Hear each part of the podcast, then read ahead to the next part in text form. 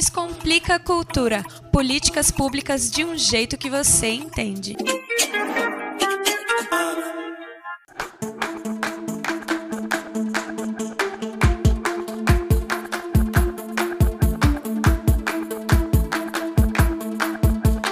Olá, você está sintonizado em 100,9 Rádio Cultura FM. Eu sou Nita Queiroz e ao som da música Junto ao Separado do grupo Patu Batê, está no ar o Descomplica a Cultura, aquela pausa na programação musical para falar sobre políticas públicas, desafios e transformações do setor cultural.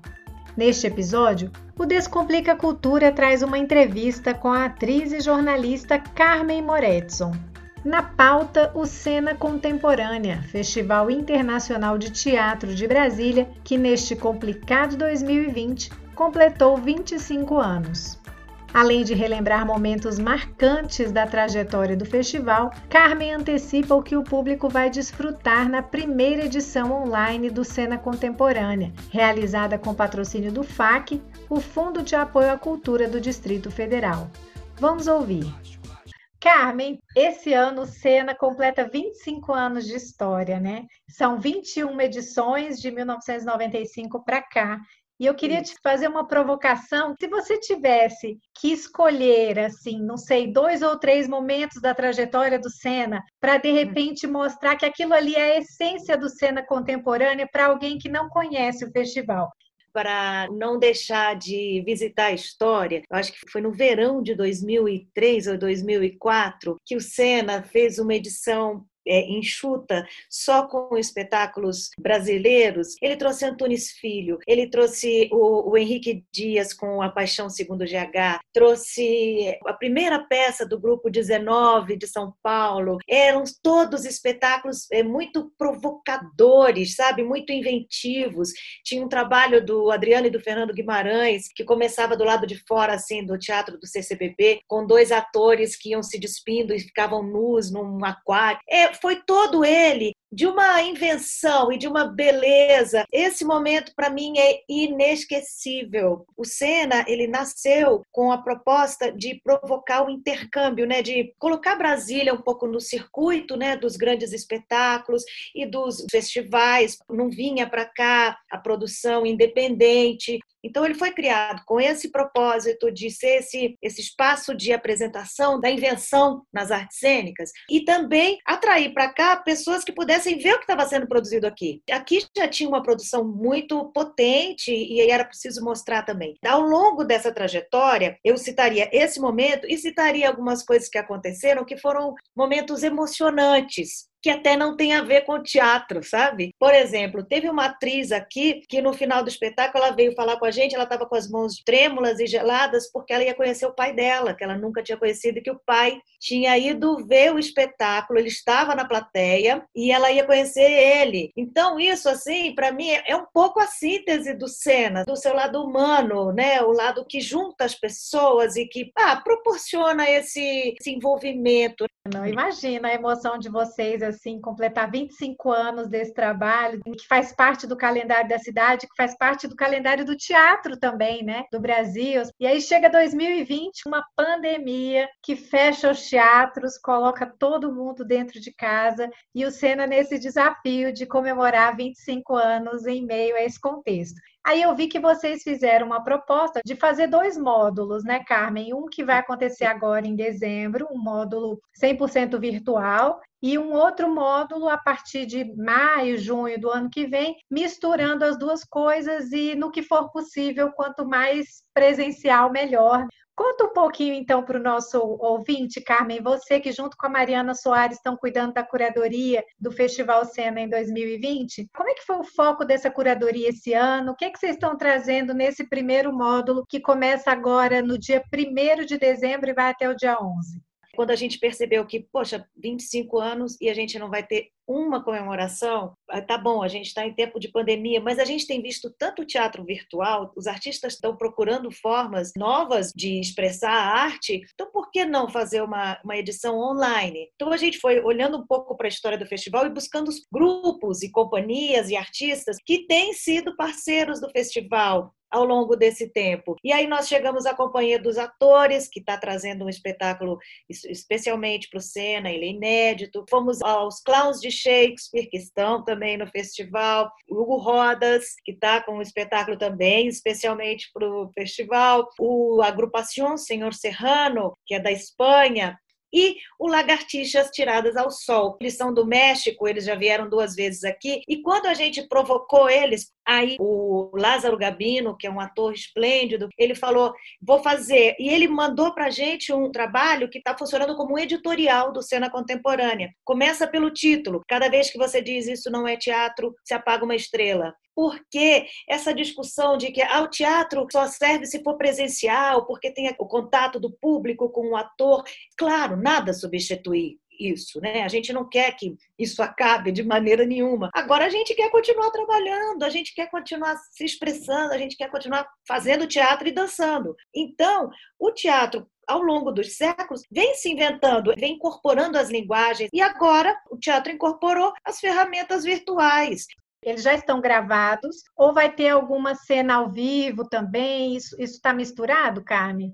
Pois é, a gente teve, teve um pouco de receio de fazer tudo ao vivo, porque a gente viu alguns problemas em outros eventos e que a internet caía e aí prejudicava a própria absorção né, do que estava sendo exibido. Aí a gente, a maior parte do que a gente vai mostrar foi feita para o Cena, mas já está gravado e vai subir como um programa fechado. Mas vai ter sim coisas ao vivo. A gente tem, por exemplo, o Lacodista, que é do Rio, tem também o Hybridity, que a gente está falando assim, aportuguesado, é hibridismo, que é um espetáculo da Alemanha, que também vai ser transmitido direto de Bonn. Tem também Juntos e Separados, que é daqui de Brasília, do pessoal da companhia Anti-Status Quo, companhia de dança. Eles fazem também ao vivo. Então, tem alguns espetáculos que a gente vai apresentar sim, mas a maior parte a gente pediu aos artistas para a gente gravar para não correr esse risco.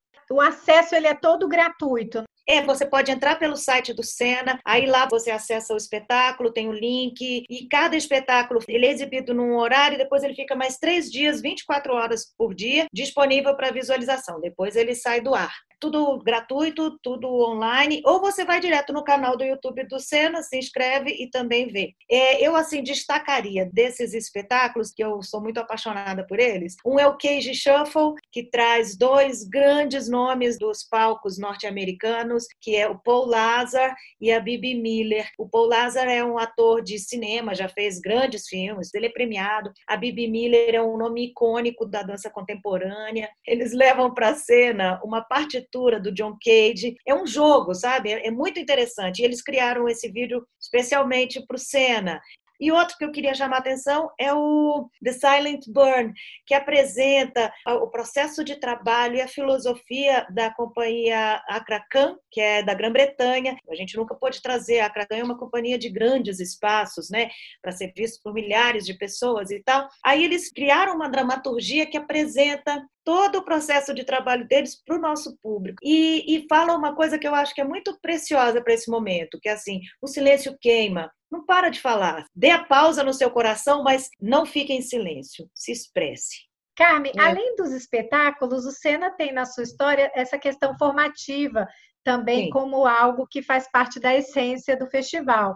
Como é que está a parte formativa esse ano? Eu sei que as oficinas são direcionadas aos profissionais das artes cênicas, mas tem debates também abertos para o público de uma forma geral, não é isso? É, as oficinas são duas pessoas muito qualificadas, né? A gente tem o Matias Ampierres, é um cara que cuida de te ajudar a levar para o palco aquela ideia que você está na cabeça há muito tempo e não consegue elaborar. É uma coisa da dramaturgia e da criação. E o outro é o Idio Xixá, um moçambicano que ele vai trabalhar dança contemporânea, mas misturando com danças tradicionais moçambicanas e que é uma delícia. Ele falou que ele vai levar as pessoas ao limite.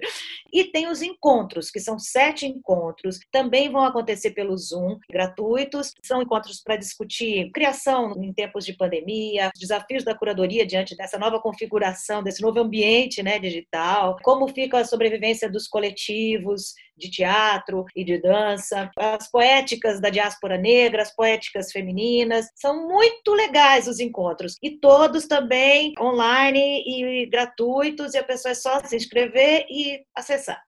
Ótimo, tá dado o recado. Carmen, antes da gente encerrar, eu queria que você comentasse também um pouco a respeito do seguinte: o Festival Cena Contemporânea ele é realizado com patrocínio do Banco do Brasil, do Fundo de Apoio à Cultura aqui do Distrito Federal. Fala um pouquinho a respeito do fomento público, o que isso significa para um festival como Cena Contemporânea Olha, o, ultimamente, sem o fomento do Estado, a gente não consegue fazer festival. Vejo pessoas que criticam e tal, mas, gente, a arte sempre precisou de subsídio, a arte sempre foi fomentada por mecenas, por pessoas que apoiaram e apostaram que a arte transforma, a arte nos alimenta. Isso não é mensurável em quilos e gramas, a arte te transforma por dentro e, e gera empregos. Um, um festival como esse gera emprego, movimenta a economia, mesmo numa num formato pequeno, a gente está com uma equipe de pelo menos 15, 20 pessoas, entende? E isso gera recurso também.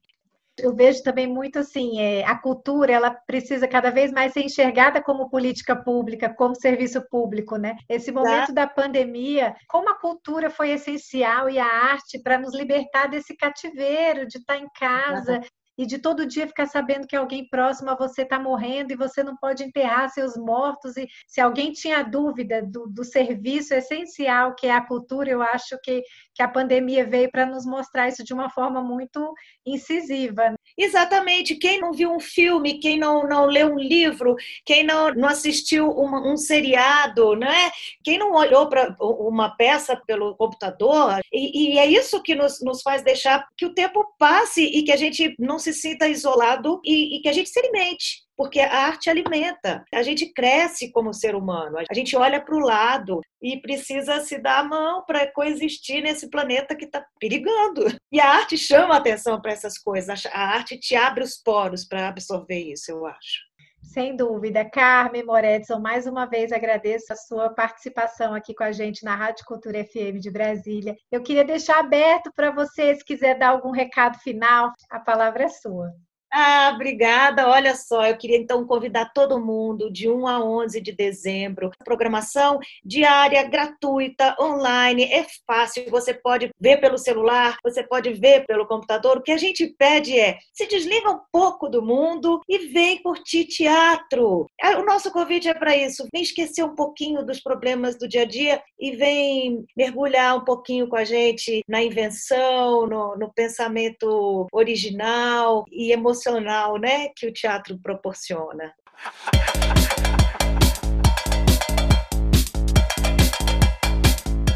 Ao som da música Junto ou Separado, do grupo Patu Batê, encerramos o Descomplica Cultura.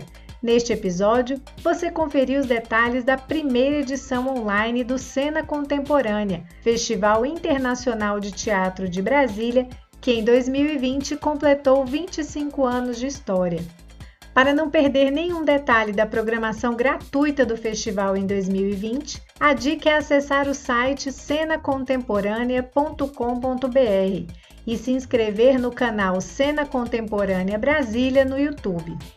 E se você quiser ouvir novamente esta ou outras edições do Descomplica Cultura, basta acessar o podcast que está disponível em várias plataformas, como Spotify, Anchor, Deezer e Google Podcasts. Eu, Nita Queiroz, vou me despedindo por aqui. Até a próxima. Espero você. Descomplica a cultura. Políticas públicas de um jeito que você entende.